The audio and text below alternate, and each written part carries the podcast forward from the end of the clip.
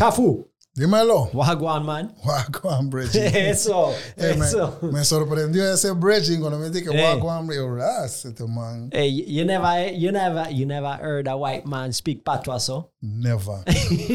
First time in my life. No, mentira, hay, hay, hay un par de frenes que, que sí que sí saben del slang y vaina, pero Sí. no me lo esperaba de ti, no me lo No, no, esperaba. no, no, porque yo No soy me lleguecito y vaina. Después y- cuando me acordé del aquí, yo no, este man, este man tiene roots, este No. man tiene roots. Paps, so, te voy a echar un cuento. So, yo, yo mi mamá es jamaicana, Tú me dijiste. ¿ok?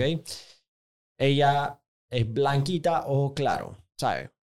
En Jamaica eso es, eso es raro. ¿De qué parte de Jamaica? Kingston. Kingston. Kingston. Y su familia tiene desde los 1600 en Jamaica. Pero mi, mi abuelo, Mayer, ahí se viene a los 19, 18 años a trabajar en el canal. Y en esos tiempos, estamos hablando que 1950, 1960, por ahí, 1940, 1950. En esos tiempos había segregación. Right. ¿ok? Entonces, los negros y los blancos, buses diferentes, baños diferentes. Right. Right?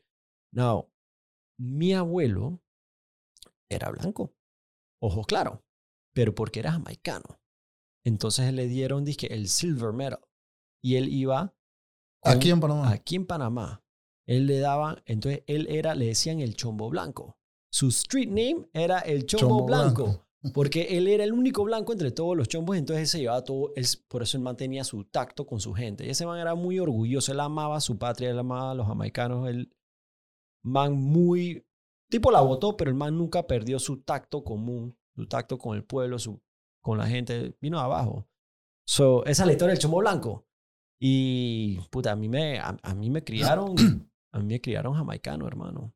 A mí me criaron, yo, yo tuve una, mi nani, mi nani era la nani de mi mamá Wow. cuando ella era bebé. Y esa es como mi abuela, hermano. Y se llamaba Winnie. ¿Y era esa- de Jamaica? Era jamaica. Ahora, esa man hablaba patua, patua, patua. Para quien no sabe, patua es el dialecto, de la, es el acento jamaicano, pero es inglés, pero es un acento jamaicano. Right.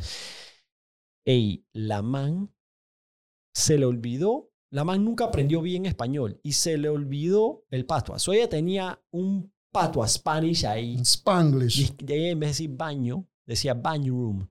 Bañ room. Baño room.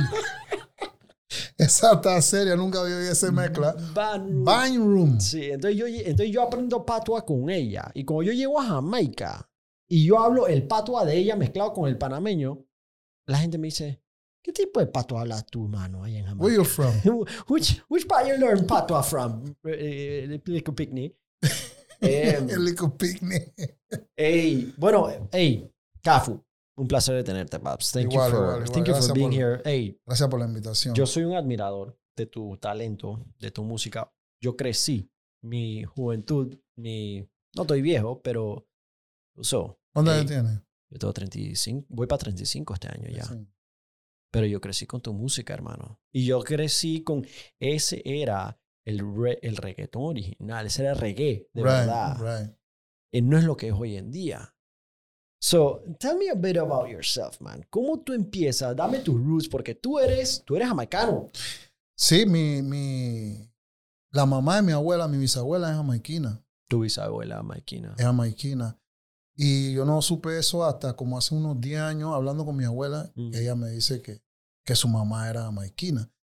Que fue el mismo caso que vinieron en la construcción de, De canal. del canal y esta Ujú, cosa. ujú.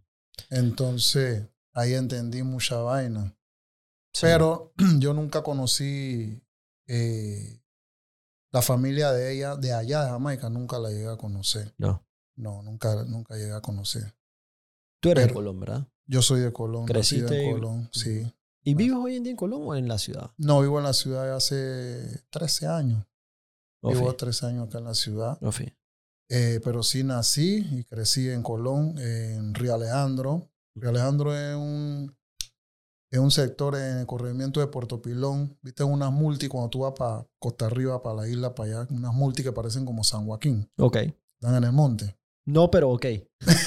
o sea, yo te digo ok porque yo te voy a ser honesto. Son las únicas multi Ok. que están, que están antes de María Chiquita. Ah, ok. Ya María Chiquita conozco, ya. Sí, antes de María Chiquita, a la mano derecha, vas a ver unas multi que están dentro en el monte. Ahí yo vengo. Ahí yo, de ahí yo vengo. Ok. Ahí yo nací.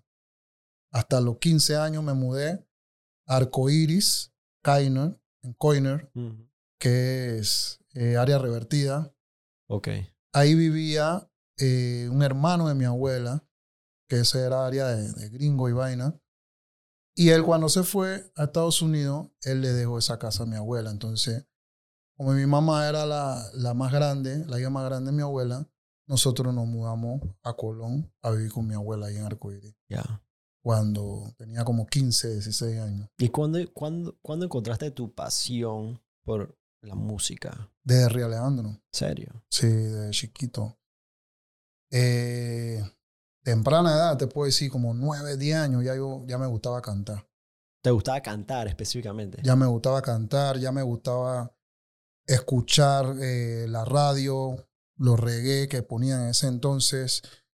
Eh, mi tío tenía un tío que coleccionaba mucha música, que se llama Eustacio Elwick, le dicen Azuquito, le dicen Chombo de, de, de cariño, mi abuelita le decían Chombo. Ok.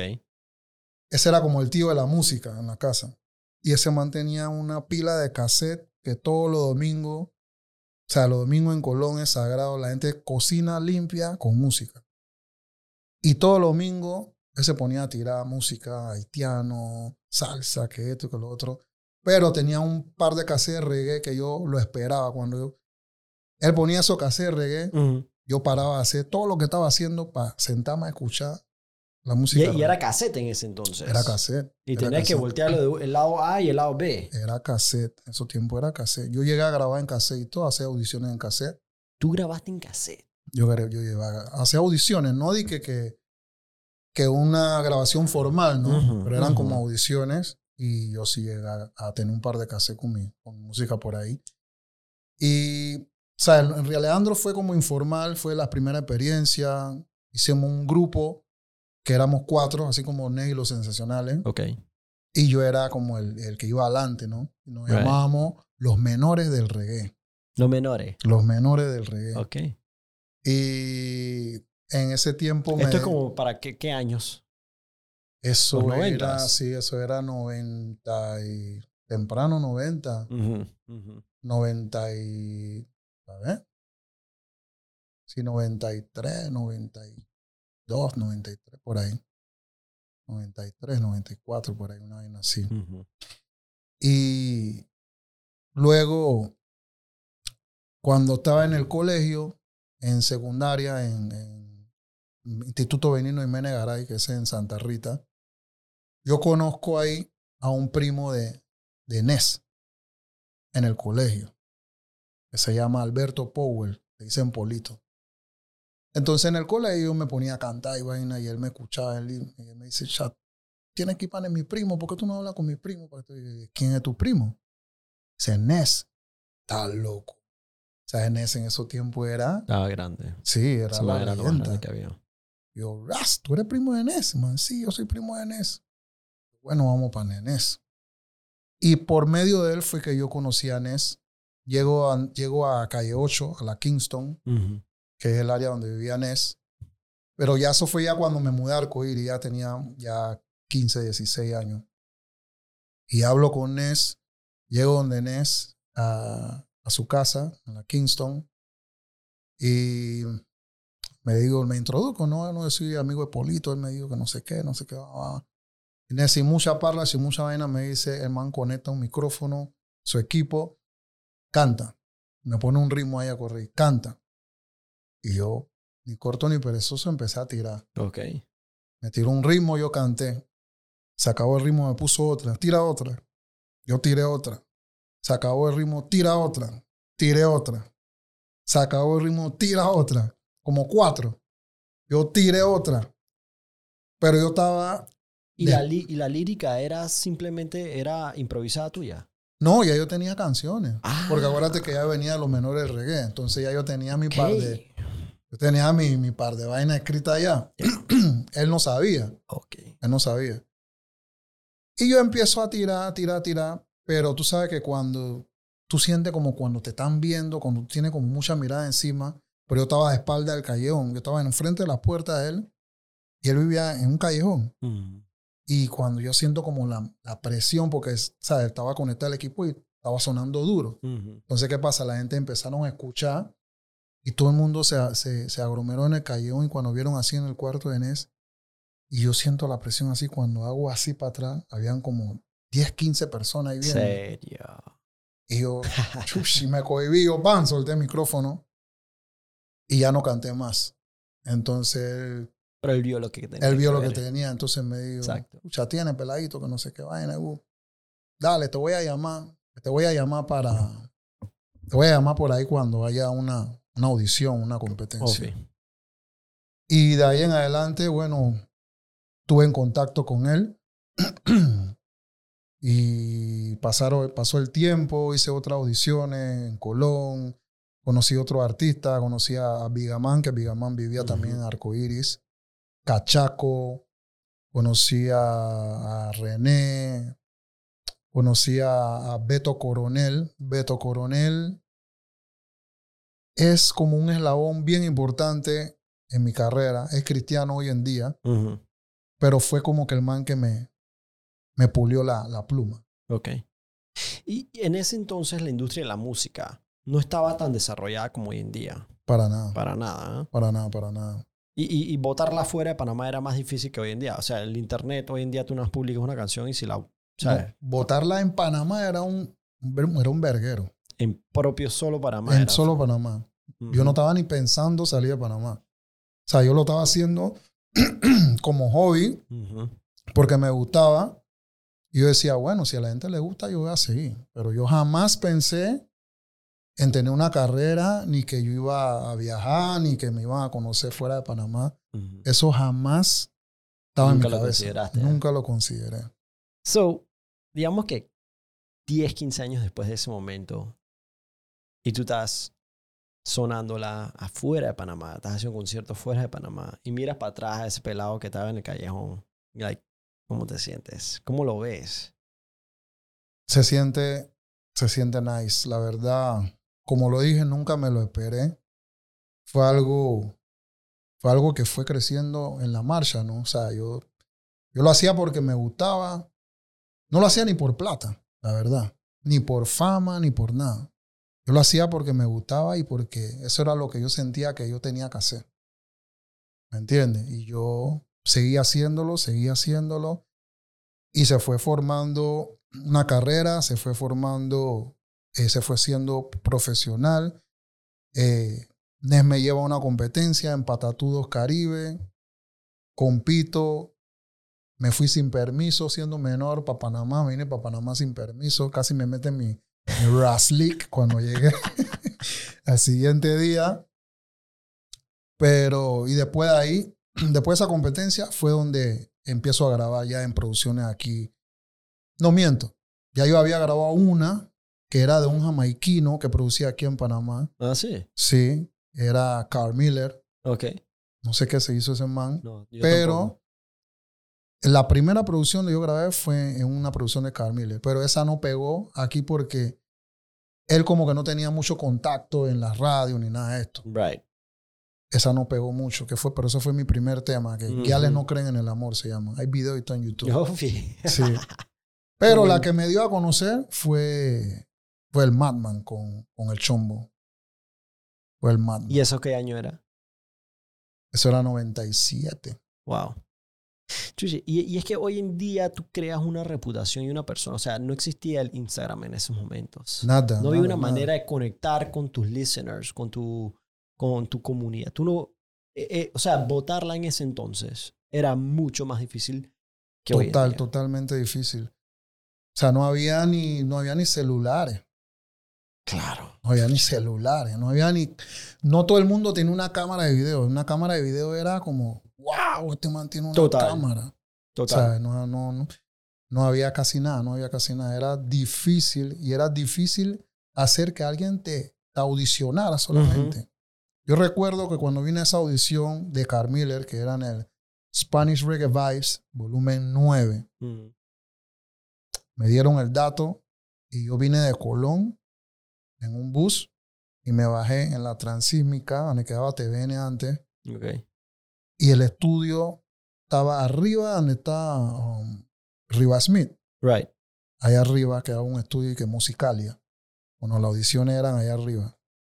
Y yo llegué, me bajé enfrente en TVN, crucé y estaba allá abajo y ahí había un par de manes que tenían un Disman, tenían un Disman con el reading, tenían un Disman con el ritmo y se lo estaban pasando, todo el mundo se lo pasaba como que no, que para practicar, para subir como tú subías, Wow. subí pulido, ¿no? Y nada más lo podía escuchar una persona a la vez. Sí, una, te, te pasaban el audífono y el Disman y que "Ey, este es el ritmo y vaina y tú, pam, pam, pam, pam, ah, bueno.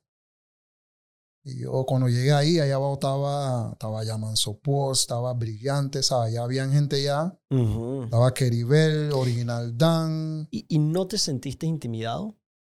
porque ya yo venía con calle. Ok. Yo venía Ya con tú habías calle. pateado calle. Sí, yo había pateado calle, ya yo había agarrado Clash y todo en Colón, ya yo, sí, ya yo venía con varias trifulcas ya. Nice. ya yo venía pulido. Entonces, cuando yo escuché el ritmo, yo ya me mentalicé en qué canción la practiqué en mi mente, ¿no? Yo dije, bueno, aquí cae esta. Y dicho y eso, cuando yo subí, los manes me tiraron el ritmo. Primera toma, dijeron, tira. Yo tiré, los manes, graba, de una vez. Ofi. Grabé Wow. de una vez. Y cuando terminé de grabar, los manes me preguntan, ¿qué nombre te ponemos? O sea, ¿qué nombre, con qué nombre tú vienes en la producción? Y el nombre, te voy a, vamos a para atrás para que sepa dónde viene el nombre de Cafu Bantan. Eso siempre, eso es lo que yo quería saber. El nombre de Cafu Bantan, cuando yo me mudé de Arcoiris, de, perdón, de Río Alejandro a Arcoiris, ahí en Arcoiris nadie sabía que yo cantaba.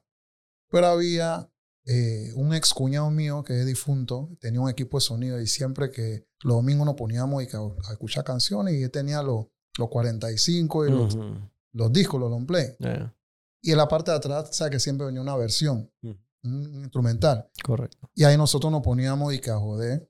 Y ahí ellos se dieron de cuenta que yo cantaba. ¿Qué pasa? A mí me gustaba, me gusta mucho el fútbol. Ok. Y yo jugaba la misma posición que Cafú, defensa, lateral. Oficial. Ya.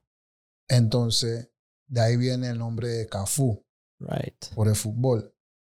Y Bantan, porque a mí me, siempre me gustó la, la música de Buju Bantan. Ese era como que mi, mi- mi ídolo en ese entonces, Yeah. todavía lo es. Era como la, lo- lo- la, la mayor admiración, pues. Y un amigo mío que está en, en Estados Unidos ahorita mismo, él fue que hizo la mezcla en un evento que hubo ahí en Caina, en una casa, en un Porsche de, de mi ex, casualmente. Eh, me iba a presentar un día que iba a cantar ahí mismo, una, una jodera ahí de- de- en el barrio. En Estados Unidos. No, acá, Aquí, acá, en, ok. acá en Colón. Él está en Estados Unidos, el que me puso el nombre está en Estados. Unidos. Pero antes de yo cantar, eh, le dicen a los manes, porque había presentador y todo, y que ¿cómo lo presentamos?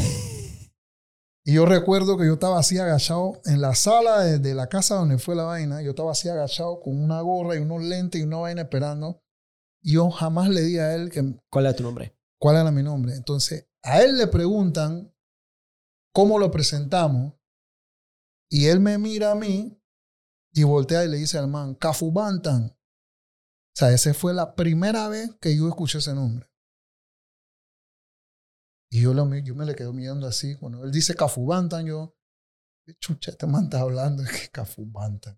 ¿Dónde sacó esa vaina? Y ahí se quedó el nombre. Cafu Se quedó ahí, Se quedó el nombre. Ya cuando yo fui a grabar, le no creo en el amor, los manes me dieron, ¿cómo te digo? Cafu Bantan. Y ahí quedó. Y ahí quedó Y Cafu está, Bantan. y está cementado en la historia cultural de este país. ¿Cómo Y se- cómo- afuera. Y afuera. Pues claro. Y afuera. So, eh, cuéntame, eh, you know, el reggae hoy en día no es lo que era en los 90. Like, la música ha evolucionado tanto. ¿Cómo, cómo, te, cómo, cómo, ¿Cómo te adaptas tú como artista? Y a la misma vez, ¿cómo haces para no perder tu esencia de cómo tú cantas, de, tu tipo de, música? Bueno, yo creo que la clave está en, en- A mí siempre me ha gustado, eh, tú sabes, tú tienes que nutrirte, ir buscando, escuchando, escuchando las nuevas corrientes que van saliendo, los nuevos artistas. Yo siempre ando, ya no como antes, porque ya esa, ya esa, ya esa chispa como que va bajando ya Ujú. a través de los años. Ujú. Pero hay siempre hay gente que me dice, hey, escuchaste a este man que salió. No para copiar, ni para, ni para sacar nada de eso, sí, ni, ni extraer nada de eso, sino tú tienes que ir haciendo un refresh. Right. Tú tienes que ir haciendo un refresh de todo lo que está pasando, cuáles son las tendencias, qué es los ritmos que se están oy- oyendo, los estilos, esto, lo otro. Tú siempre tienes que estar como, tú sabes, actualizado, Correcto. actualizado de todo lo que está pasando. Claro. Y yo creo que eso ha sido como una clave en mí, que yo siempre he estado actualizado de, de escuchando todo lo que se está moviendo, especialmente en, en Jamaica, que es la meca, que es, lo que, que es lo que nosotros los panameños siempre hemos estado, ese es como nuestro norte. Pues. Exactamente. Nosotros siempre nos hemos enfocado en Jamaica, Sí, no en Puerto Rico. no en Puerto Rico. Exactamente. Nuestra fuente directa siempre fue y ha sido Jamaica. Ahora ha variado porque estas nuevas generaciones ya han perdido esto. ¿Me entiendes? Ya tú no oyes a los, ni a los DJ aquí poniendo lo que está sonando en Jamaica. serio? Ya eso se perdió. Ya eso se perdió. Ahora tú oyes los manes poniendo más reggaetón, dembow de, de, de, de, dominicana, eh, trap, que no sé qué. Ya tú no ya tú no ves ni que traen jamaiquinos aquí a Panamá. Tienes razón. Antes tú veías, Tienes toda la razón. antes tú veías cada año venía alguien, venía Biniman, venía Sisla, Yo- venía Buju, venía. Ya, no- ¿cuándo yo- fue la última vez que vino un jamaiquino aquí? Yo no me recuerdo, honestamente, no me recuerdo la última vez que yo vi uno de esos eh, Eventos posters. ya no, ya no, se- ya no se hace. Y no es de que, ah, vino la pandemia y eso cambió todo. No, desde No, antes. desde antes, de antes. Hace un par de, hace un par de meses atrás, como uno o dos meses, vino Biniman, pero, pero a una fiesta privada que lo trajeron. Mm, ok. Y yo estaba ahí en la fiesta también. Pero de que evento así publicado, hace rato. Ya, lleva rato sin pasar. Lleva rato sin pasar. Pero bueno, hay que, hay que estar. Yo creo que eso es una de las claves. Regresando a la pregunta, uno tiene que estar como pendiente a todo lo que está pasando, como en, Sí. como en cualquier rama, como Claro. en cualquier profesión. Claro. Tú tienes que estar viendo qué es lo que está pasando, qué es lo que se está moviendo. ¿Y, y tus roots ¿Cuáles son son, las tendencias? jamaicanos? Tus roots, tú, o sea, aparte, de yo- parte de, de parte de madre, de sí. madre. Ajá. de parte de padre, Yo sí come coco. come coco. Man? Come coco se le dicen en Colón a los negros, pero que no son que no son West Indians, sino que son de la costa. Ok. Son Spanish. Locals. Local, yeah. Ok. Eso se le dice come, Come coco. coco. La familia, yo tengo, o sea, yo tengo las dos sangres. Mi papá es Garibaldi. Garibaldi es de la costa, de Costa Arriba, Santa Isabel. Ok. De ahí vienen los Garibaldi. Y mi mamá sí es West Indian. West Indian. Mi mamá sí es West Indian. Mi mamá es Roberts. Right. Mi abuela es Richards. Right. So, yo tengo las dos.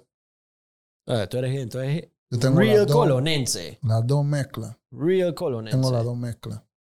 Em, bueno, hey Javi, de hecho, eh, ¿tienes el Aki por ahí? Alright, so, yo te, yo te prometí el Aki. Yeah, man, Right. yeah, man. No, Yeah, no man. ese Aki, pap. El propio Aki que le traje. Mateo, manda una foto, loco.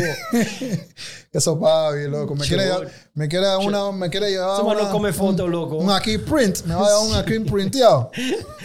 Ey, so, la manera en que tú y yo cruzamos pasos, eh, camino, fue básicamente yo dije taquillando el Aki Tree de mi mamá. Yo vi la vaina. Yo, yo tenía que hacer como un documental para explicarle a la gente qué es este árbol, porque la mayoría de la gente en Panamá No piensa sabe. que esa es una fruta venenosa y no se la comen. De hecho, matan el, matan el árbol. Em, se llama, en Jamaica se llama aquí, A-C-H-E-E. Yeah, Y se come, es- pa- parece huevo, parece como un huevo frito. parece huevo. Tú sabes que en Colón la gente le echa huevo al bacalao. Y yo he deducido que es por el aquí. En, en reemplazo del aquí. El reemplazo del aquí. Porque me imagino que los antillanos traían su aquí cuando venían y hacían su bacalao con aquí. Pero como acá no había eso, y quién sabe, cuando todo el mundo se fue, ellos se quedaron con la, con la incógnita de qué era esa vaina María que ellos le echaban al bacalao. Y en Colón, el único lado donde le echan huevo al bacalao. Huevo sancochado. No te creo. Te estoy diciendo.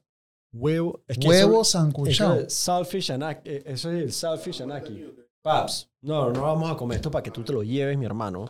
So, esto ya lo hirvieron, ya lo cocieron. Ya eso está ready. Ya eso está ready para que tú se lo metes. Uy, la la. Eso está fresquito, paps. Eso lo, Uy, lo la, cosechó la. el domingo. Lo cosechó el domingo. Thank you, Brigitte. You're welcome, papá.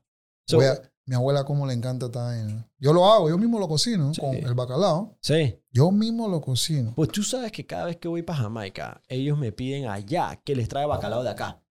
¿Sí? Si el bacalao de Panamá, con Diferente. el aquí de allá, es otra cosa. Yo Es mismo lo otra hago. vuelta. Yo lo hago, a mí me gusta hacerlo con grown food. Grown food, yo no lo hago y que mucho con arroz. Yo lo hago con dumpling de yuca, banana, green banana, tú sabes. So, so, ¿cuál es el... ¿Cuál es la... eh, da- da- danos una clase de aquí y por qué en Panamá no se come. No se come, aquí hay, aquí, Aquí hay. aquí hay. Y, te, y yo he hecho un scouting y todo donde están los árboles, para que tú Ajá. sepas. Los árboles están donde estaban las comunidades negras. Ok. Carrasquilla hay árbol de aquí.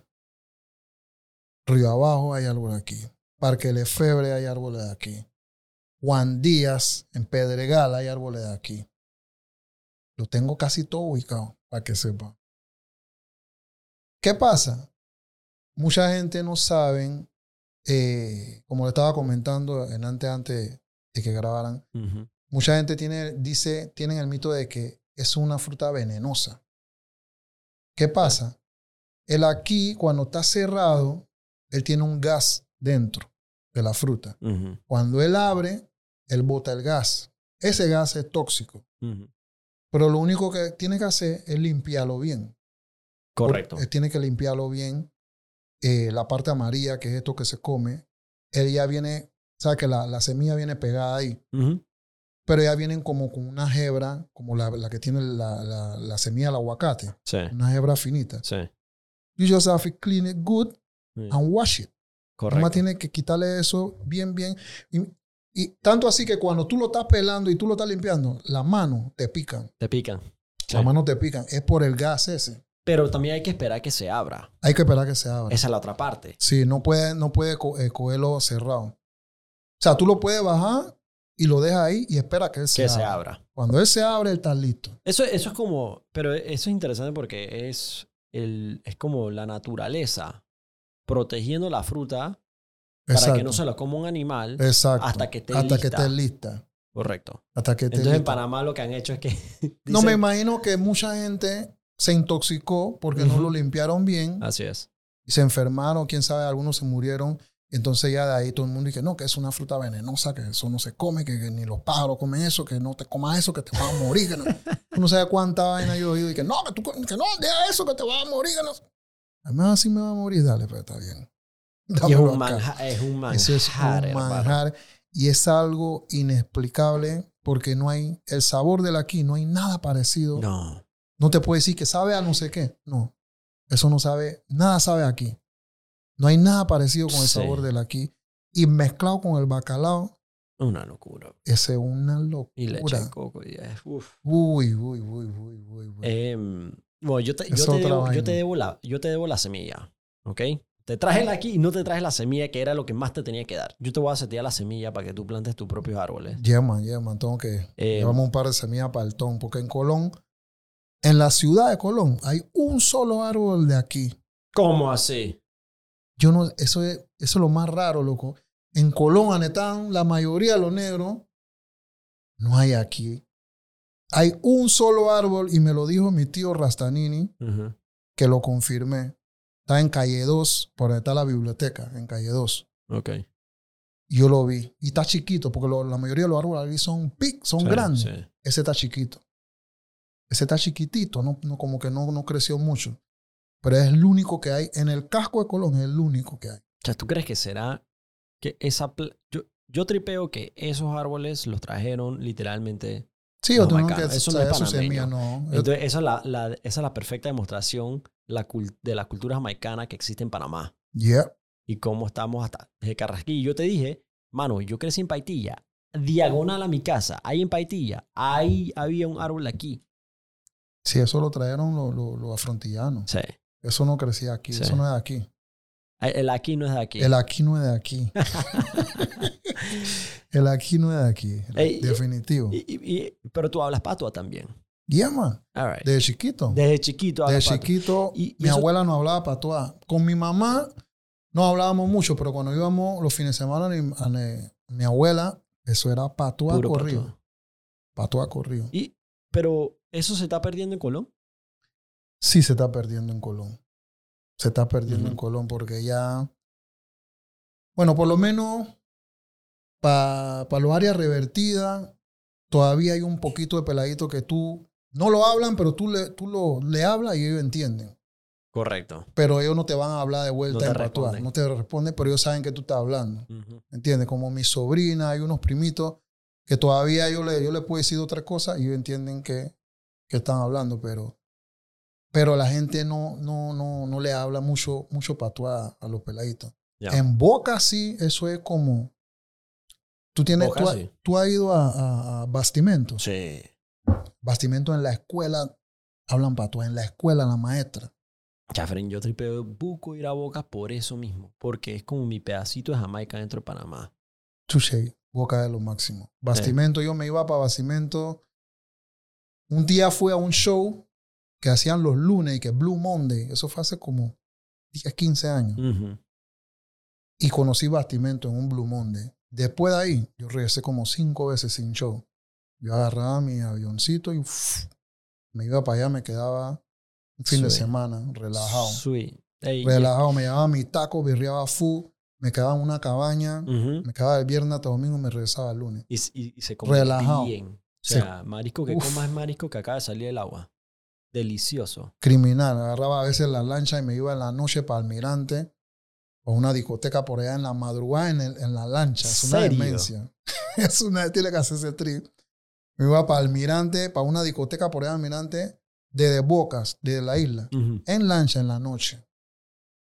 Y después regresábamos la madrugada para dormir en, en Almirante. Ese esa es otra vaina. Qué locura. ¿Sabes que ahorita en Bocas tienen, o sea, yo no sé quién fue el loco, un gringo, se trajo un barco pirata de estos Mm. de las, estas carabelas de los 1600 de, de Cristóbal Colón. Original. Original. Se No. lo trajo para Tengo un rato que no voy a, a Bocas. Mano. Ey, Javi, búscate y que Pirate Ship Boca del Toro. Ey, el man lo convirtió en una discoteca. ¿Cómo Red- se llama? Red- eh, se llama eh, Black Magic. Ey, mírate, mírate esta vaina, hermano. Póntelo en images. Póntelo en images, no en la página. Em, Black Magic, bro. Una fucking carabela. El man les puso, les puso paneles solares. Qué ¿Ves ahí a la derecha? Le puso paneles solares para power all the audio. And he's got a bar and everything in there. Y se forman las pares. ¿Qué parte de Boca eso? y- y, eh, eso está. Eso ahí, esto está ahí mismito en Isla Colón, frente a ahí mismo. Ahí mismo en la isla. Sí.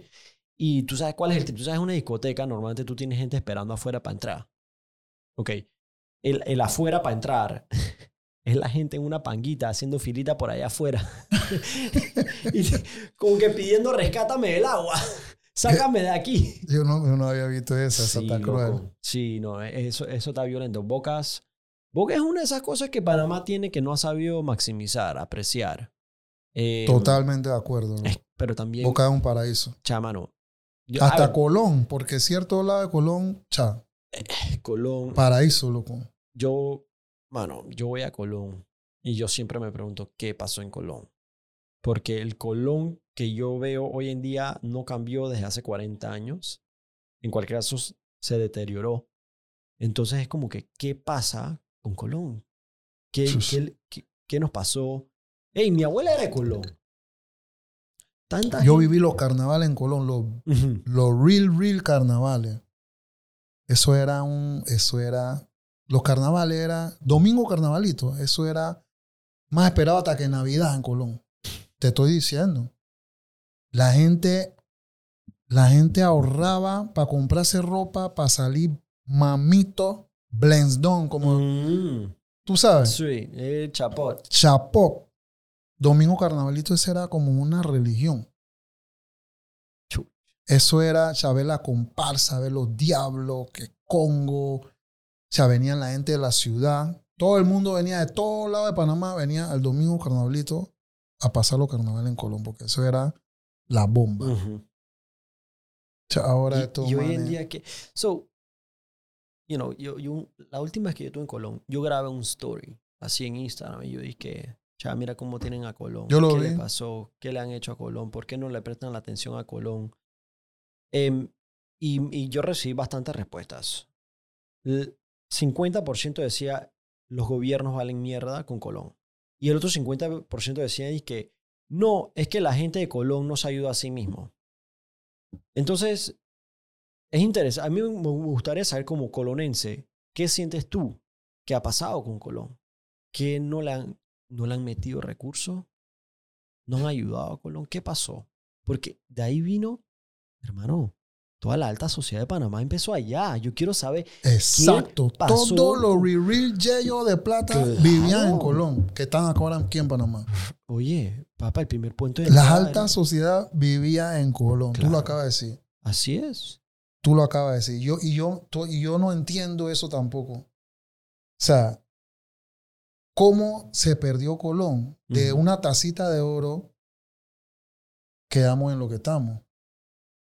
O sea, no, este, no sé si tiene que, mira, para que este. Colón surja, tiene que ser un presidente colonense o qué. No sé. Porque gobierno que pasa, Hacen campaña con Colón. Les encanta.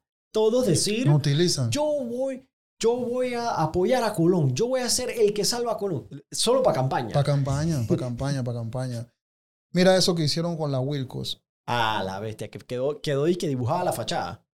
Es una falta de Eh, respeto, qué loco. puta esa vaina. Es una falta de respeto la Wilco, un edificio emblemático. Lo destruyeron, la fachada lo destruyeron. Lo Eso- tumbaron. Tiene un poco de cuña y vaina ahí como para que no se caiga. Sacaron a la gente. Mira, cuando estaban haciendo eso de los lagos, Ujú. agarraron un, un poco de personaje de Colón, influencer y, y- y gente ¿Tú quieres una pinta? Ofi. Y nos llevaron de que para ver proyecto, que no sé qué vaina, que no sé qué, que no que qué, uh, que, que bla, bla, bla, blu, blu, blu, blu, blu, blu. Y yo fui a ver la vaina, que el proyecto de los lagos y vaina. Y pusieron una pantalla, nos metieron en un cuartito, a ver un, una pantalla ahí con los... Gracias, bro. Salud. Salud, mi hermano. Bless. Bless. Nos pusieron a ver y que lo que iban a hacer. Ay.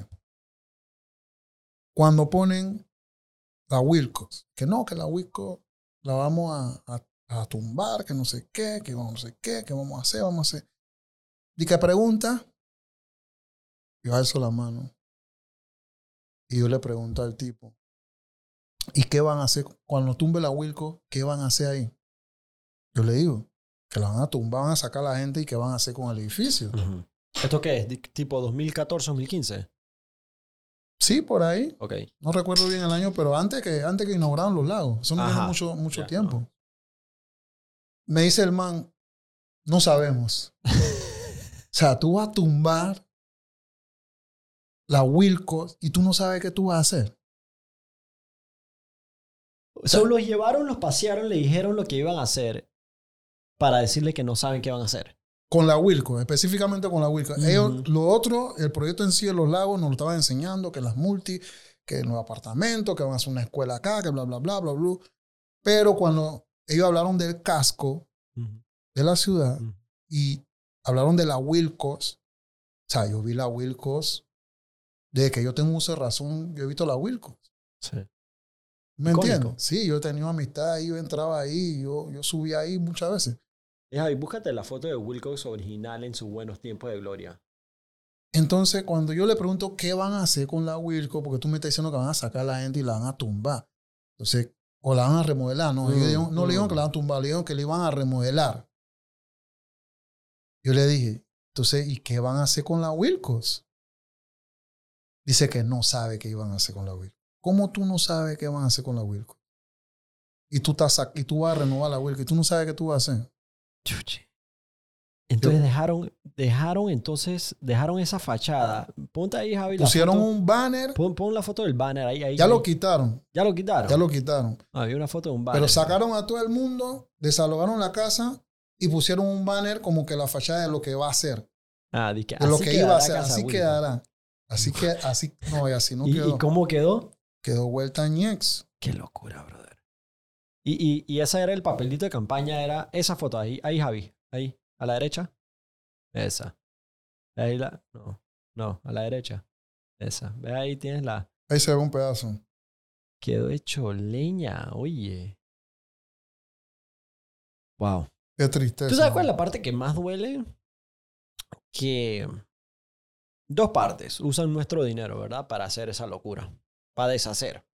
Y segundo es que, you know, le cambias la, la cara, pero cada cinco años es la misma vaina. Es la misma ¿Verdad? vaina. Ahora, en un año, agárrate, en un año, ya 2023 comienzan a hacer las, la- las campañas de estos políticos.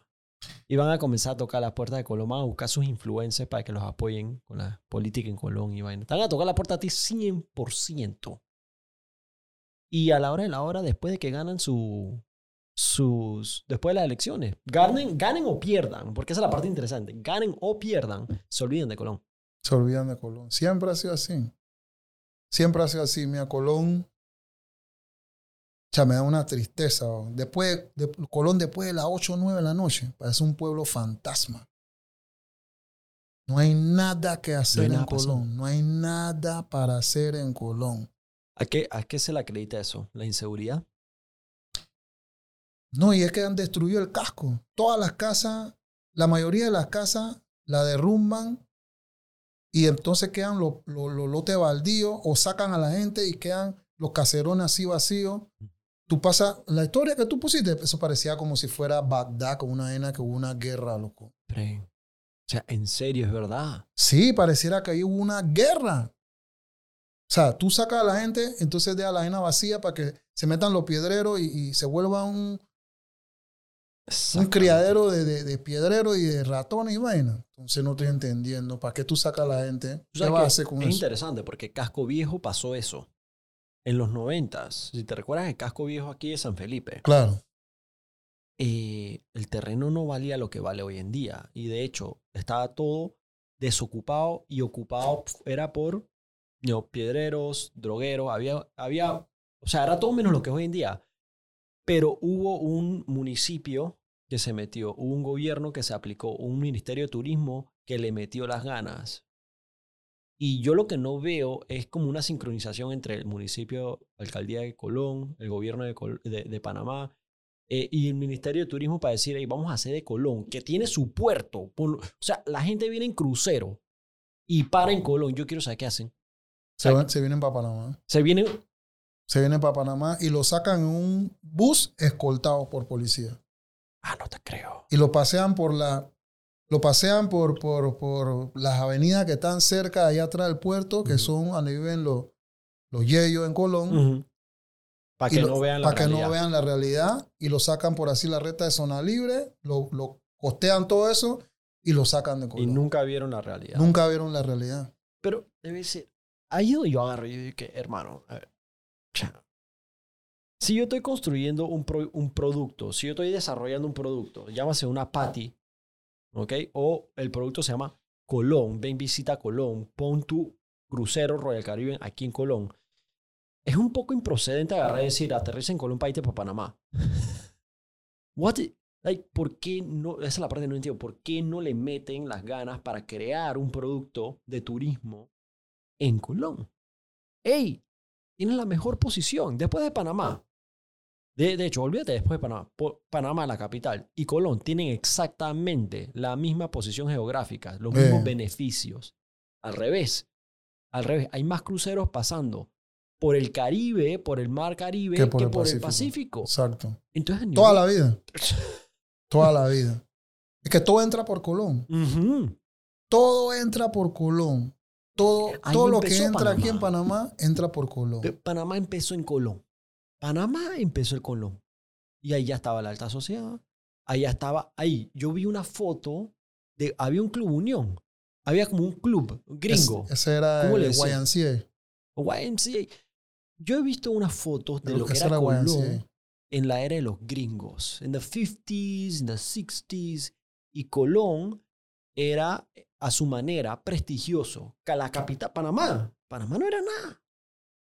Panamá no era nada. Todo estaba en Colón. Todo estaba en Colón. Todo estaba el ferrocarril.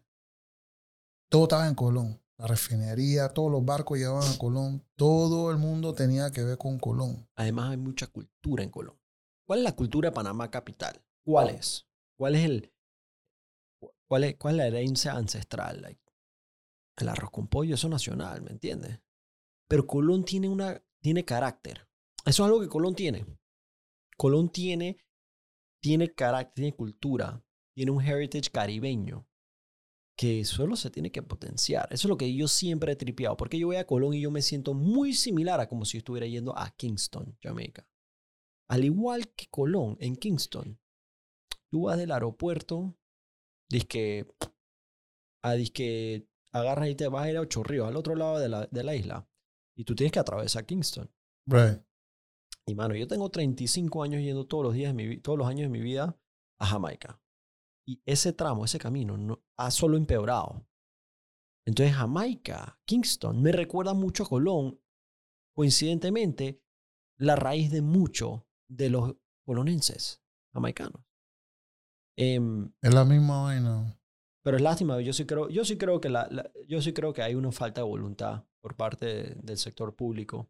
No hay incentivo. Claro que sí. Por ejemplo, hey, yo podría montar negocio allá. No hay ningún incentivo de parte del gobierno para que yo monte un negocio allá versus montarlo acá, por decir.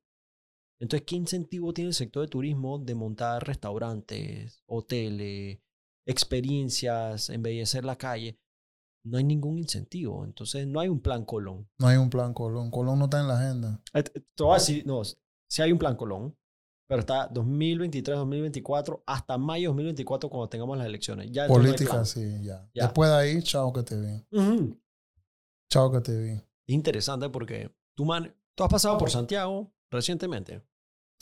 Ey, los malls que hay en el interior. allá la mierda, hermano. Ey, y son pueblitos al lado de Colón. Sí, total. Y en Colón, si no hacen una porquería, un y que cuatro alto, que no hay ni aire acondicionado. No Una tenemos locura. ni cine. No hay cine en Colón. Ese cine, ¿Cuál es, cuál es la situación de cine Colón? Yo creo que yo quiero ir al cine en Colón para vivirla. tú no quieres ir al No cine. quiero ir al cine Colón. Tú no quieres ir al cine Chama. en Colón. ¿Tú me, darías un, tú me darías un tour de Colón. Yo te daría un tour de Colón. Yo quisiera. Yo quisiera vivirla, que de verdad. No, no, no eso y que con el alcalde, con el diputado, no, nada eso, de verdad. Real, real tour. Cuando tú quieras. Yo te- ay, vamos a hacer algo. Cuando yo te consiga tus semillas, yo te las voy a dar cuando vamos a hacer el trip de Colón. Dale, va al tiro. Va al tiro. Yo creo que, mira, yo... Para que vea el inside, inside de Colón. Ah, ¿Sabes que una vaina que yo tripeo bastante es tocar machín con la gente? Porque ¿Tocar? Tocar machín. Tocar base con la gente. Ok. Porque, ¿qué sucede? Como, ¿sabes? Como panameños tendemos a vivir en burbujas. ¿Sabes? Tú eres yeyecito, tú vives en Punta Pacífica y tú no sales de esa burbuja. Y tú eres clase media, tú estás acá en, you know, vamos a decir, que eh, Condado del Rey, tú no sales de tu burbuja. Tú no te mezclas ni arriba ni abajo. Exacto. Todo el mundo anda en su, cada uno está en en su globo. eh, eh, Y, y somos en ese, en ese sentido una sociedad muy exclusiva. Y una de las vainas que yo he, yo he disfrutado bastante eh, desde la pandemia es poder entrar a las diferentes comunidades y conocer a la gente y darme cuenta que en verdad, verdad, tenemos más en común que lo que nos separa. Tú sabes, tú haces eso. Yo, yo, tú sabes que eran los, los focos. Cuando yo hacía eso durante la pandemia, yo comencé a regalar patty. Mm. Comencé a dar una patty. ¿Sabes? Mi mamá tiene, mi mamá tiene una, empezó una fábrica de patty. Una ¿Oh, sí? panadería que hacía los mejores patty. ¿Aquí o, o- Aquí en Panamá. Ah, es ¡Ya tu patty! ¡Epa! ¡Está clarito! ¡Oh! So, te voy a setear las Yampati también. ¡Oh! No sabía eso. ¿Todavía está en Villapaña eso? Todavía está. Pero ahora esas Yampati se llaman las empanadas de la mamá de Mayer. Porque el panameño no sabe qué es patty. El panameño sabe qué es empanada. Empanada. Y, y las empanadas de la mamá de Mayer las venden en los justos y bueno, hermano, eso todo el mundo se volvió loco por ellos en la pandemia. Era un sacapuro, lo mismo que una patty. The flaky dough y todo eso, ¿sabes? El Uf. panameño fríe su empanada. El jamaicano bake it en, Yeah. en, en, en, la masa o- de, de mil hojas. Entonces, cuando prueba la patty, el panameño se vuelve loco. Se vuelve esto es una empanada, esto. No, si la gente que se van hasta Colón a comprar plantintada de la panadería Colón. Ey, Y eso plantintada, no es. Yo te, eso es vaina de catering, esa es una vaina chiquitita de, de catering. No Sí, es sí, un sí, planting tap, real Ofi. The Big size. Sí. normal size. No esa vaina de platito y que una vaina que parece Ofi. que esos palos. So, so yo comencé a dar, yo comencé a, yo le dije a mi vieja que, cha, dame a costo, dame a costo las empanadas para ir a regalar a la comunidad aquí Boca la Caja, que, sea, yo fui a la escuela, aquí en el Instituto de Alberto Einstein, enfrente de Boca la Caja, toda la vida, nunca pisé un pie en Boca la Caja. Y yo dije, cha, la gente, este es el momento que la gente necesita ayuda, así que yo voy a dar de lo que puedo dar. Ey, ¿tú sabes qué fue lo increíble? La gente preguntaba, es que, ¿por quién voto? ¿Quién es el diputado?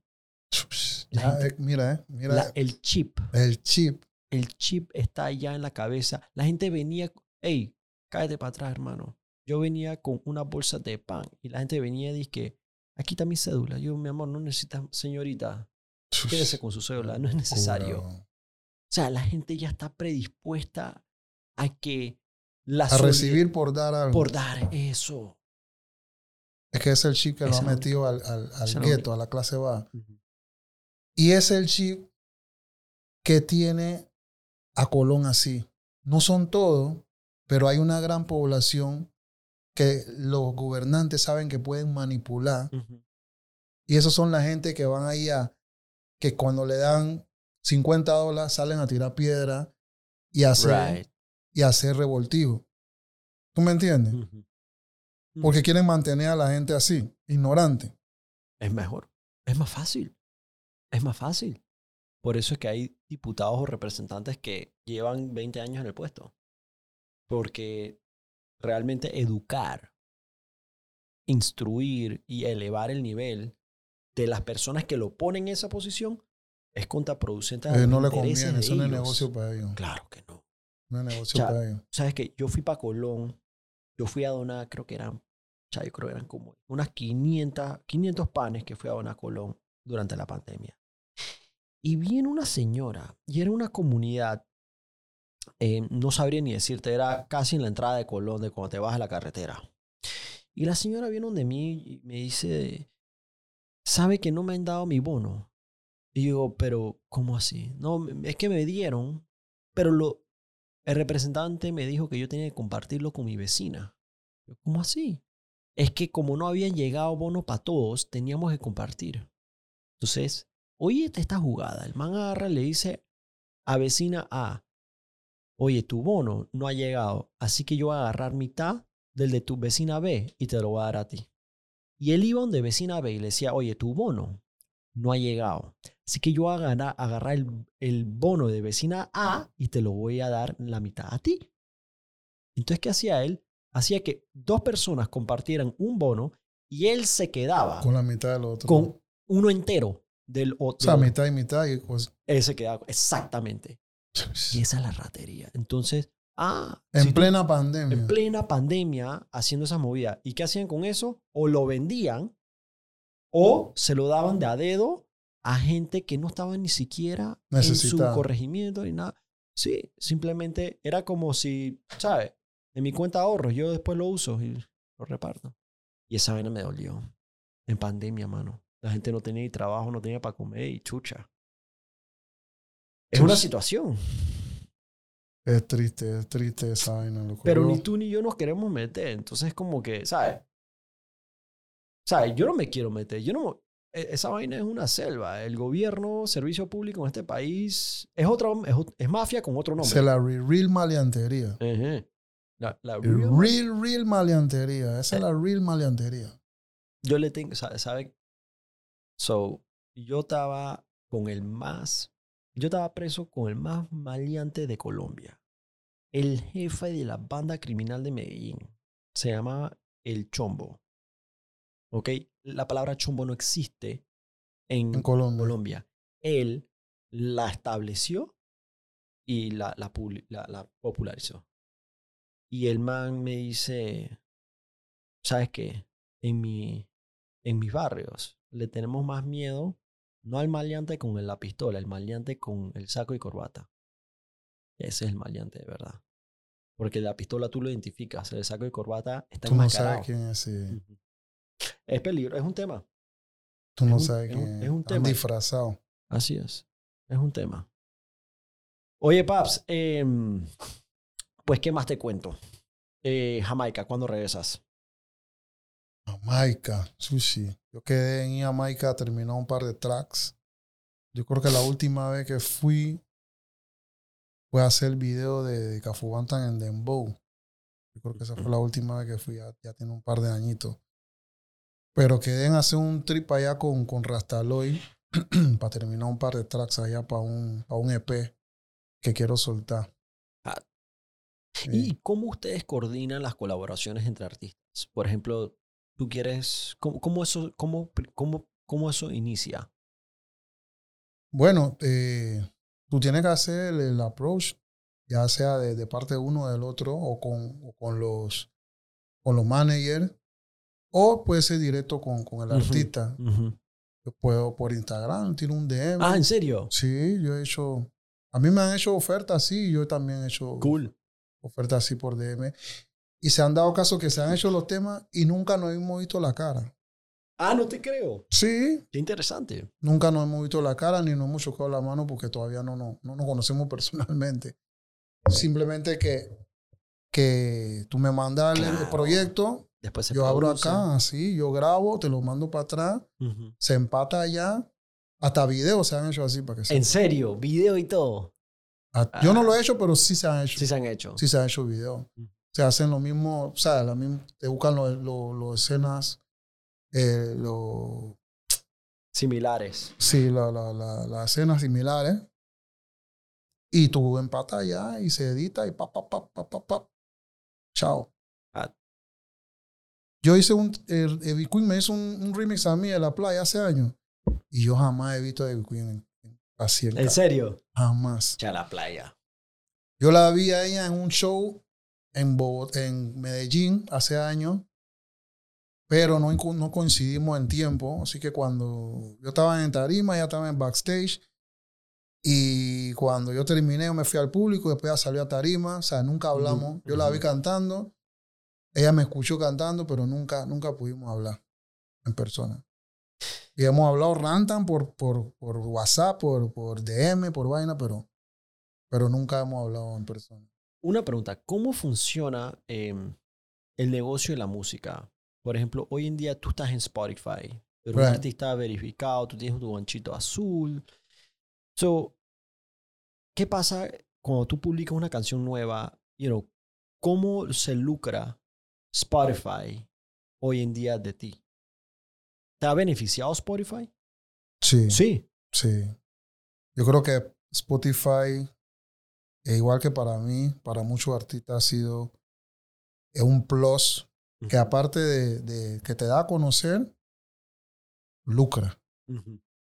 Porque para el poco tiempo que, que tengo en Spotify, puede ser como tres años máximo, una vez así, eh, se ha considerado, o sea, se ha hecho algo considerable, cosa que no se hacía antes y que cosa que no entraba, Sí. ¿me entiendes? Y eso que yo, yo tengo una agregadora de por medio, porque tú lo puedes hacer por una agregadora Ok. que ellos son los que suben la música y se encarga de cobrar y ellos te pagan a ti, o tú lo puedes hacer directo Directo. con Spotify. ¿Y eso no te pone en conflicto con tu disquera, por ejemplo? Like, eh, o sea, tú tienes que... Tu música, Yo soy ejemplo, independiente. tú eres independiente. Yo soy Tú- independiente. Eso, ok, amazing. Yo So, soy independiente. Tú publicas, Mis masters son míos. that's yours. Todo, lo, todo es mío. Beautiful. Todo es mío. Es que ya Beautiful. cuando tú vienes pasando mucha, muchos, muchos trances y mucha, muchos tropiezos, muchos serruchos, muchos láser, Ujú. ya uno, tú sabes, Ya te la aprendes. ya te la aprende y tú te evitas ese poco dolor de cabeza y yo prefiero eh, ser dueño de lo mío. Y saber de que aquí hay cinco onzas de aquí y yo me lo voy a comer. Exacto. ¿Me entiendes? Pero si este de aquí es, es tengo que repartirlo con, con tres personas, ya no me van a tocar cinco onzas, Claro. me van a tocar como dos. Y esa quizás es la razón por la cual tantos artistas se han enfocado menos en la música y más en buscar colaboraciones ex- extramusicales en, por decir, zapatillas, en cualquier otra cosa, cualquier otro negocio que no va con la música realmente porque la música, lo que le queda después de que cada uno, la disquera, el manager, todo el mundo cogió su cut, realmente no es, no le da, no, no, no es, no da. Sí, hay muchas. Se han dado casos, ¿no? Se han dado casos, pero. Eh, o sea, tiene que ser como muy, muy popular para que tú veas una, una buena ganancia cuando estás con, con una disquera, porque al final todos esos máster no son tuyos, son de la disquera. Es de la disquera, esa es la cosa. Y publicarla en Spotify no es voluntad tuya, es de ellos. Ya, Todo lo corren ellos. eh, yo- Lo único que te, lo único que son tuyos eh, cuando tú estás firmado con una multinacional, que ellos no se meten y en algunos casos, porque todo el todos los contratos no son iguales, son los shows. Pero todo lo que es discografía, tú tienes regalía como intérprete y como compositor si escribes. Si Wow. escribes. Pero si no, si te ponen gente para escribir, ese, ese, esa plata no es tuya, ese es el del que la escribió. Wow, Tú vas a ser nada más intérprete. Qué locura. Y los máster no hace tuyo tampoco, porque ellos son los que están poniendo la plata. O sea, me pone a pensar un poco en la lírica de, de 50 Sí, no, no, no es, no es 50, Por eso es que todos esos manes de, rap, ellos hicieron su disquera ellos mismos. Exactamente. Yo estaba pensando en Snoop Dogg ahorita mismo. Todos esos manes, por eso que tú dices que todos ellos, eh, Jay-Z, Master P, todos esos manes hicieron su disquera ellos mismos, porque ellos se dieron cuenta, chuchi, estos manes, Así vamos a es. ser ricos a estos manes hasta cuándo. Ujú. Snoop Dogg compró la disquera que lo, que lo publicó en día uno. Esos manes son dueños de su negocio. Yo creo que de eso se trata a la hora de la hora. No se trata si sí o no, se trata de cuándo marginas más, cuándo ganas más y qué tienes que Y hacer. para tener control total de lo que, de lo que tú haces. Correcto. Si, si el talento lo tienes tú. O sea, ellos te van a disparar así, pero tú nunca vas a tener el control total de lo tuyo, ni vas a ser dueño total de lo tuyo. ¿Sabes que eso se ve aquí en Panamá en la, en la industria de lo que es televisión? Que lo que es las televisoras realmente han controlado todos los todo lo que es el advertising money, toda la plata de eh, pautas y propaganda y comerciales y todo eso. Y por Pero más- la cara es un man que tiene un salario. Así es. Por más que tenga 200 mil seguidores en Instagram, la, ellos son nada más una cara y la reemplazan de un día para otro. Eh, ha pasado con... Los- te revele, Ujú. chao. Pasó con uno de los más grandes reporteros en Panamá y ellos, ¿sabes? La, la, tele- la- la televisión agarró y dijo, hey, la televisora dijo, hey papá, ve para adelante que yo puedo crear una cara nueva, no, no importa.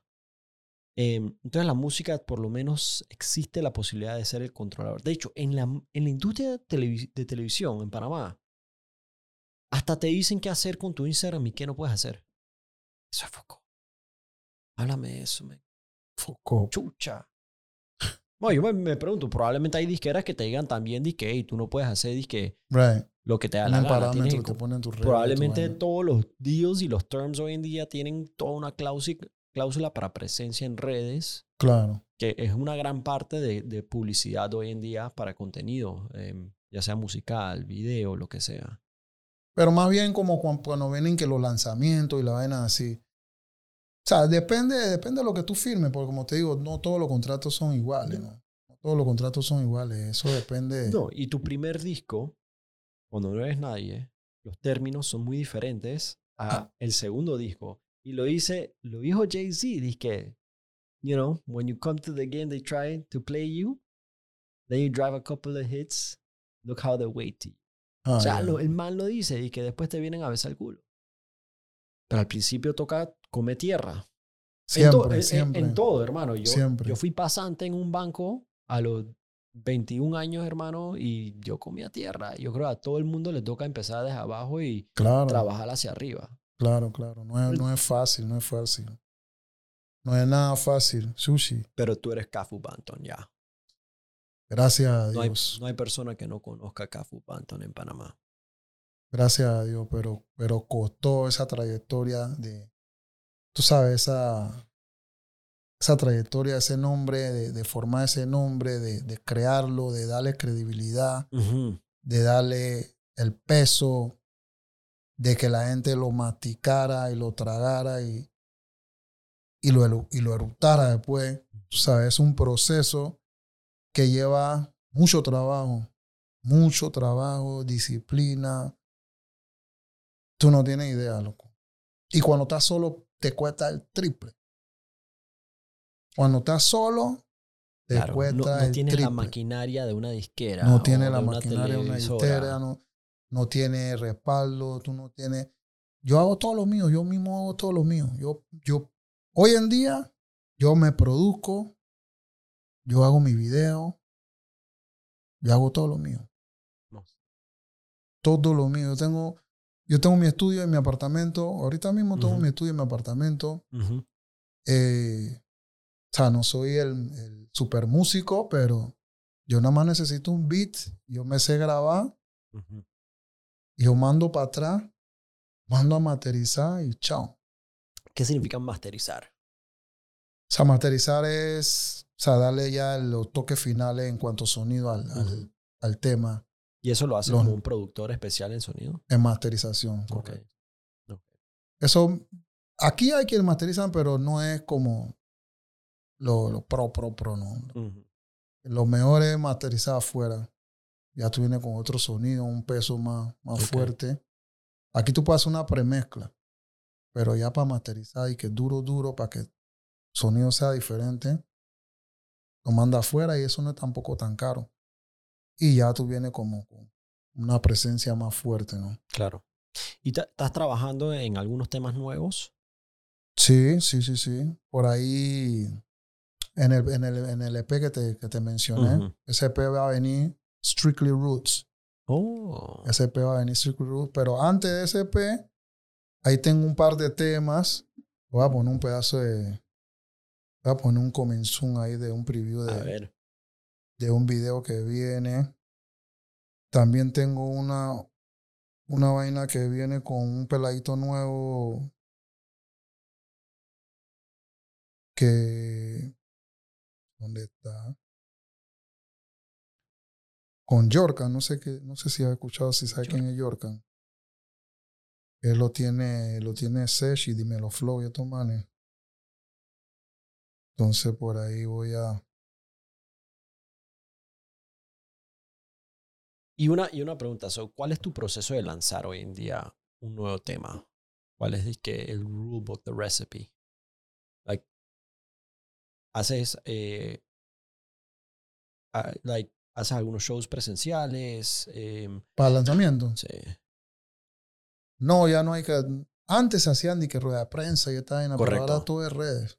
De, todo es redes. Todo es es redes. moverla. O hace un flyer, eh, le mete promoción Right.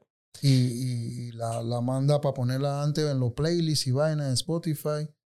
La mando a la agregadora, que esa es la ventaja de tener una agregadora que ellos te colocan en un par Te de playlists. distribuyen en diferentes lugares, básicamente. Sí, te meten en los playlists, en playlists que, que hay, tú sabes, cantidad de, de, de Sweet. oyentes. Y eso, es incluyendo los playlists que oímos en Spotify, por ejemplo. Exacto. Ras. Por eso son las agregadoras. Eso es la ventaja de estar. Porque si tú lo haces tú mismo, nada más te van a oír lo que te, los tus oyentes, los que te siguen. Claro. Pero ellos te van a colocar en algunos playlists que, que hay millones de personas que te van a decir, uchi, este man, va a aparecer una plena de este man. Vamos, vamos a oírlo para ver qué es lo que es. En el caso de que no te conozcan, pero si te conocen, Y ese es el efecto de las redes hoy en día que no tenías en los noventas. Right? ese es una. Like, ser independiente hoy en día es mucho más viable que back when you started. Lejos. Por lejos. Voy a, yo creo que yo borré el preview, así que me lo manden.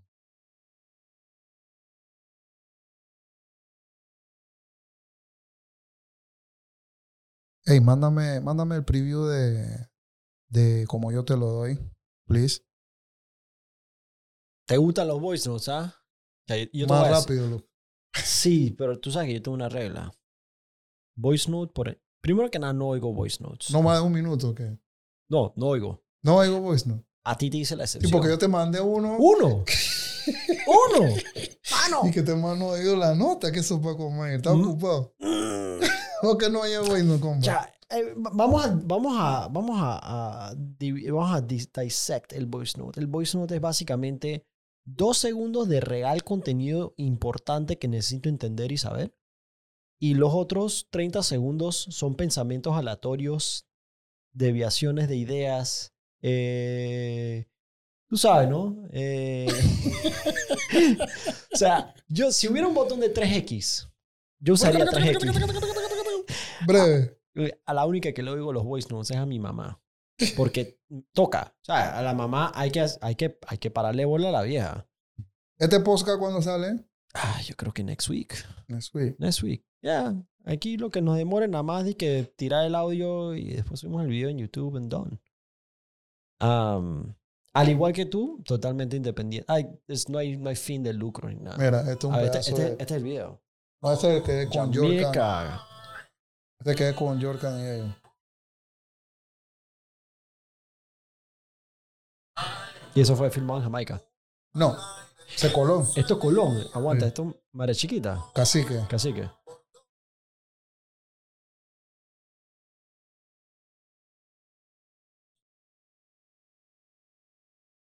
Pero tú me dices que es Jamaica y te lo creo ahorita.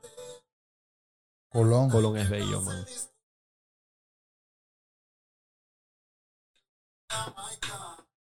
Ya, tienes hasta el- la canoa de bambú como en Jamaica, ¿ah?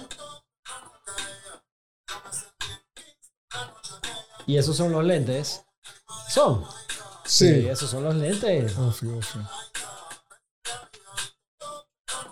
¿Cómo se llama? Jamaica. Jamaica. Love it. Buen, buen nombre. Ey, la producción está sólida, ¿eh? Sí, sí, sí, sí, sí. La producción está sólida. ¿Cuándo sacas esto? Eso sale como el 15. Right. Eso sale el 15. Este con... Yo lo produjo Dímelo Flow y BK. El 15. Sí. So next week, paps. Sí. So vamos a sacar este podcast a la Por vez. eso, por eso te pregunté Dale, vamos a sacarlo el día de. cuánto salía el, el, post, el podcast. Vamos a, vamos a sacarlo el día de. Eso es lo que hacemos. El mismo 15 lo publicamos y vamos a, vamos a darte la mano para empujar tu nuevo tema, paps. Dale, ahora, te, ahora te voy a enseñar con mi Zoom de uno que, que es mío, que, estoy, que produje yo. ¿Verdad que, espera que me lo manden? Dale. Que lo hice con un productor colombiano, se llama DJ Trap. Ujú. Y el, el video lo hizo Alex Caballero, un panameño acá. Ese lo, ese lo filmé aquí en Panamá, en el área del Causeway.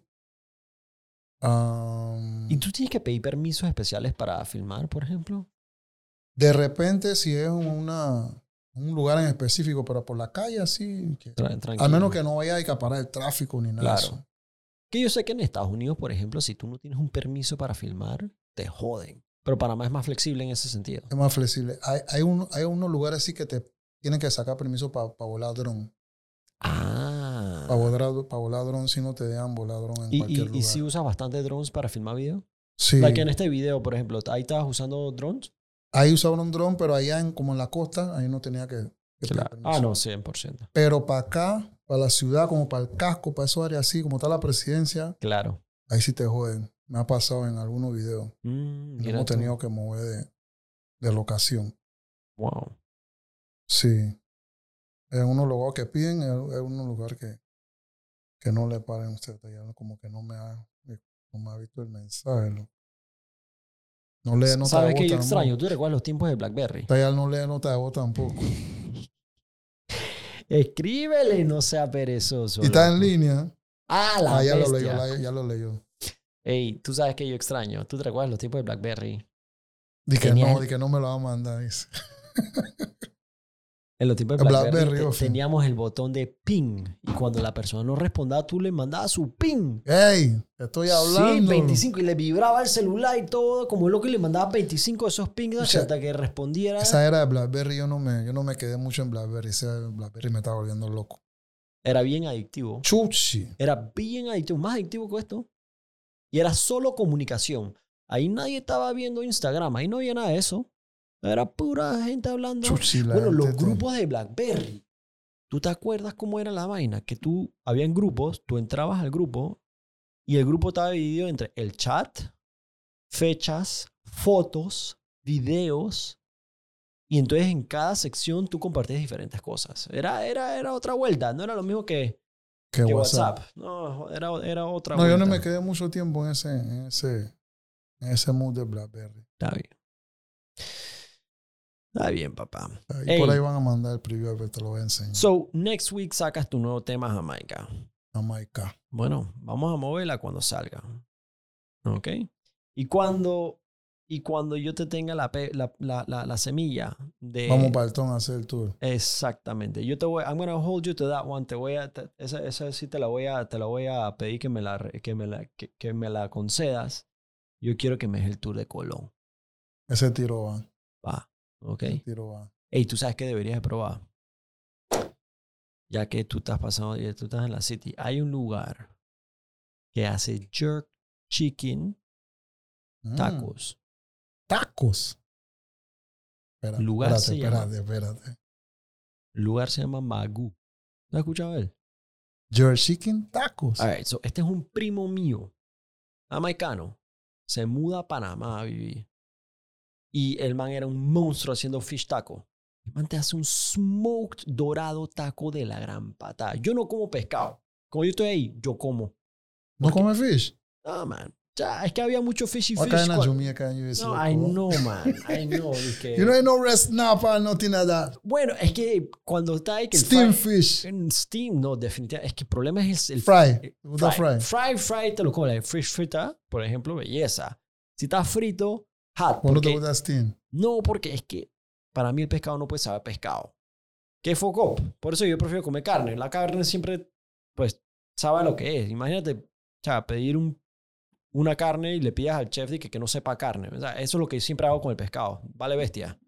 Pero este lugar me gusta. Right? ¿A dónde ¿Qué- queda? Queda, queda eh, en, por Albrook. eh, ¿Cómo se llama eso? sea, yo- Eh, Dime, dime, dime. Magoo, eh, Chushi, eh, ¿cómo se, se me olvida el nombre del área? Pero Fish, es Magoo Fish Tacos, ¿ok? Y ¿Aparece en Waze? sí, sí, sí, es M-A-G-O-O, Magoo. Alright, Aparentemente es una forma de, lo que significa Magoo es una forma eh, correcta y respetuosa de matar al pescado, ¿ok? Y este man Magoo. pesca su propio pescado todos los días. Y eso es lo que tú estás comiendo en su fish taco.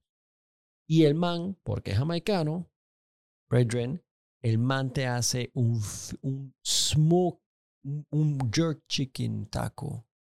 Cuando te digo Yes. que tienes que probar esa vaina. ¿Y venden Jerk Chicken normal también? Sí, él también te lo hace. You can buy the breast, just take it home. Sushi. A mí me gusta Jerk. Sí, sí, ves, el man pesca su propio pescado todos los días, paps. El man pesca su propio pescado todos los días. Em, y el man vivía, el man era jamaicano, pero vivía en Key West. So, la vibra del lugar es muy, you know, South Florida, American, pero le tiene siempre su toque jamaicano. Él le pone Scotch Bonnet Pepper al, al ceviche. El mejor ceviche de Panamá te lo hace un jamaicano, este man. Porque el man le pone Scotch Bonnet Pepper. Una locura. Ah, ese quién es Emilio. Ah, sí, ese es Emilio. Ese. Jerk Taco, no, esa no me la sabía. Jerk Chicken Taco. Mira, ahí está el man haciendo disque. Bueno, eso era. El man hizo un Jerk Turkey, friend. Jerk Turkey. Cuando en la vida. Yo mando a buscar mi salsa de jerk y todo. Yo tengo salsa de jerk en el shanty. Sí. Sí. Nice. Yo tengo el jerk de para marinar, tengo el jerk en polvo y tengo jerk de barbacoa también. Sweet. Nice. En el Rivasmi venden un glaze de, de jerk, Ah, de disque de Kitchen, Stonewall Chicken. que es como glaze, que pero es nada más como para ponerle encima así, que Ujú, no es para sazonar. ujú. Nice. Sí, pero yo tengo el de la pasta pasta. Em, mi hermano, pues ha sido un placer. ¿oíste? Igual, igual, compa, loco. De veras que un gustazo conocerte. Quiero que sepas que tu música, eh, your music grew me. Literalmente, I was raised with your music. ¿Ah? Ese Y- man tiene el slang, loco. Ejé. Em, y, y sí, definitivamente, I'm gonna take you up on that de ir a, a Colón a hacer el, Un el- placer, un placer, bro. Cuando el tú, tour. cuando estés listo, me avisa nomás y, y damos la vuelta para donde tú quieras. Este mismo mes, hermano, aprovechamos de hacer esa vuelta para mover también, darle un empuje a tu nuevo tema. Yo con gusto, Ahí. encantado. ¿Ok? Paps, thank you so much. ¿Oíste? Un placer, un placer. Dale, Gracias por la invitación, mano. Estamos en contacto ahí.